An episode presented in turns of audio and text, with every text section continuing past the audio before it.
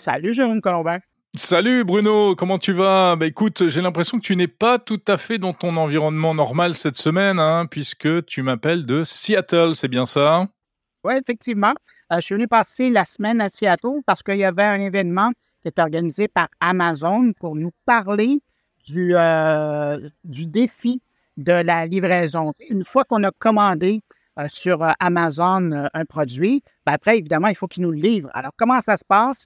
Eux, ils sont toujours en train d'essayer d'innover pour, euh, évidemment, pour que, d'une part, ça coûte moins cher, mais pour être plus efficace et que l'expérience soit plus intéressante pour les consommateurs. Et c'est un peu ça qu'on nous a présenté cette semaine. Et donc, j'imagine que tout cela se fait grâce à un maximum de technologie. Écoute, c'est euh, pour des geeks comme nous, là, c'est le bonheur hein, c'est de voir ça. Et d'autant plus, c'est qu'on en parle beaucoup, mais de façon un peu abstraite, hein, parce qu'on n'est pas là. Et là, de pouvoir passer quelques journées avec les gens, qui sont au, beau milieu de tout ça, mais en plus, avec ceux qui travaillent à innover. Euh, on a visité des laboratoires, on a rencontré des, ingénieurs. Et euh, là-dedans, moi, pour vraiment être très concret, là, euh, moi, ce que je retiens, il y, a, par exemple, il y a deux robots qu'on a, on a croisés littéralement. il y en a un qui s'appelle Hercule. Et c'est, quand on voit des images des grands centres de distribution d'Amazon, il y a toujours ces grandes tours en étagère qui, où on place des produits. Eh bien maintenant, ils ont créé euh, mm-hmm. une nouvelle génération de petits robots qui s'en vont sous ces étagères-là. Et euh, c'est tellement précis c'est tellement intelligent comme utilisation et efficace qu'ils arrivent à être plus performants de 25 mm-hmm. dans, toute l'opération. Imagine, puis l'autre robot. Mais pardon, Bruno, pardon de t'interrompre. C'est toujours euh, les petits robots qu'on connaît, qu'on a vu beaucoup maintenant, qu'on a vu beaucoup en vidéo, qui ressemblent un peu à des aspirateurs robots, c'est ça? Exactement ça, oui. Je n'aurais pas mieux euh, écrit la chose. Et puis, l'autre robot qui vraiment marque l'imaginaire, c'est Digit. Et là, c'est vraiment un, Android sur deux pattes. Euh, je veux dire un Android. C'est un droïde sur deux pattes. Euh, et il se promène et il est capable de prendre des bacs et de se déplacer et d'aller les placer ailleurs. Alors, il a une flexibilité que j'envie parce qu'il arrive à, à descendre rapidement très bas, monter très haut. Lui, il n'y a, pas, a pas de problème de dos. Là. Et euh, alors, il est capable de faire ça. Et ils sont même capables, et c'était bien parce que normalement, quand on regarde des droïdes, ils sont toujours tout seuls. Mais là, il y en avait plusieurs qui travaillaient ensemble et on voyait qu'ils arrivaient à gérer leur temps. Évidemment, tout ça est contrôlé par ordinateur, par intelligence artificielle. Et c'est là qu'on voit jusqu'où on peut se rendre pour arriver à peaufiner. Mais évidemment, la question qui est soulevée là-dedans, c'est que s'il y a des robots qui font ce boulot-là, c'est-à-dire qu'il y a des humains qui ne le feront pas. Hmm. Et quand on soulève cette question-là avec les gens d'Amazon, ils disent non, ça, les robots, c'est pour travailler avec les humains. Et les humains, ben, on va leur permettre d'avoir plus de temps pour faire des trucs plus intéressant que de se promener avec des bacs. Oui, bon, ça c'est un peu toujours l'argumentaire. Hein. Euh, moi, euh, c'est ce que je dis à mes amis quand euh, ils me parlent de robots, mais au fond de moi, je sais que c'est pas vrai. On sait très bien que dans les magasins où on a mis des caisses automatiques, bah, on en a profité pour licencier des caissiers et des caissières. Hein. donc c'est vrai que, mais il faut toujours enrober ça avec un petit discours rassurant. donc voilà. Oui, mais de l'autre côté, à ce propos-là, moi, j'embarque un peu parce que tu le sais, hein, depuis la pandémie, il y a eu énormément de prises de retraite. Euh, les gens, euh, ben, les, entrepreneurs sont toujours à la recherche d'employés, ce qui n'était pas le cas avant la pandémie. Alors, ça, vient régler une partie du manque de main-d'œuvre. Mmh. Évidemment, il ne faut pas être naïf, il y a aussi des emplois qui vont être créés par des machines. Oui, puis il faut pas, il faut pas oublier, alors des emplois qui sont pris par des machines, c'est vrai, mais il faut pas oublier aussi tout l'aspect bénéfique. Ce sont des tâches euh, pénibles et euh, remplacer des tâches pénibles par des machines, euh, pardon, mais c'est quand même ce que l'homme a pu inventer de mieux sur Terre. Hein. Euh, ça, ça supprime des emplois à court terme, mais euh, ce sont souvent des emplois pénibles. Et là, typiquement, c'est le cas. Euh, donc, c'est impressionnant. J'ai vu tes images de ce petit droïde oh. posté sur les réseaux sociaux. Je vais te poser une colle, Bruno. Est-ce que c'est vraiment Amazon qui l'a conçu et qui le fabrique? Parce qu'il me semblait l'avoir vu au CES de Las Vegas chez un autre constructeur. Eh ben, j'ai fait mes devoirs et c'est effectivement un autre constructeur qui l'a fait pour Amazon, alors que le petit euh, Hercule qui lui est sous les, euh, les, casiers, là, c'est une production d'Amazon. Mais effectivement, euh, le robot, c'est un tiers. Je pense que c'est une entreprise en Ohio qui, qui a fait ce robot-là. D'ailleurs, j'ai croisé le, président de cette entreprise-là sur place et il est bien fier de voir qu'Amazon a été séduit par Ça doit être. Oui, ça doit être un joli marché pour une, entreprise qui fabrique des robots comme ça, de, passer un contrat avec Amazon.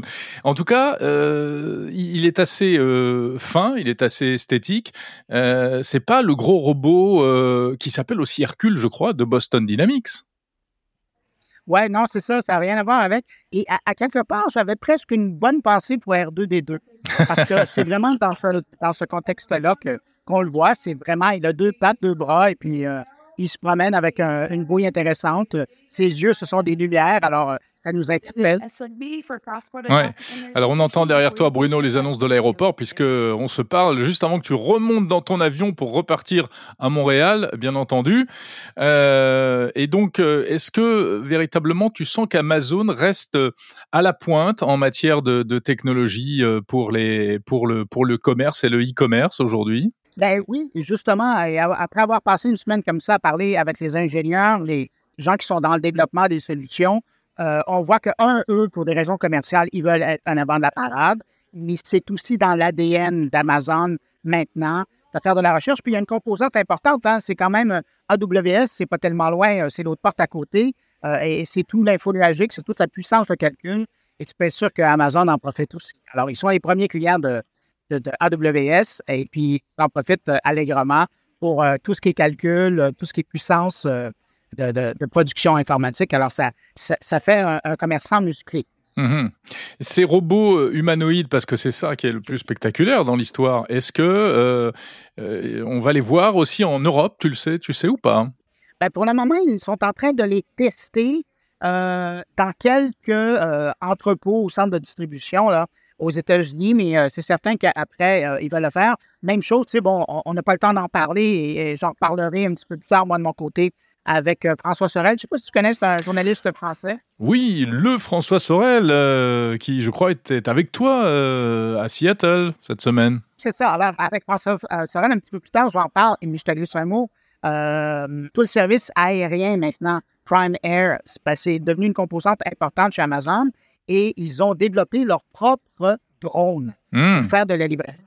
Et ça, c'est intéressant parce que tu demandais est-ce que ça s'en vient en France. Hmm. Ben, le drone, la nouvelle version du drone qui est hyper performant, elle arrive, c'est pas l'Europe, hein, elle arrive euh, en Angleterre et puis ça va aussi être en test en Italie. Alors, on peut penser que la France, ça va suivre euh, un peu après. Mais euh, donc, il y, a des avancées technologiques auxquelles vous aurez droit euh, en France bientôt. Bon, bah écoute, très bien, parfait. On attend aussi les petits robots livreurs pour les trottoirs euh, qui, ça se qui se préparent également. voilà.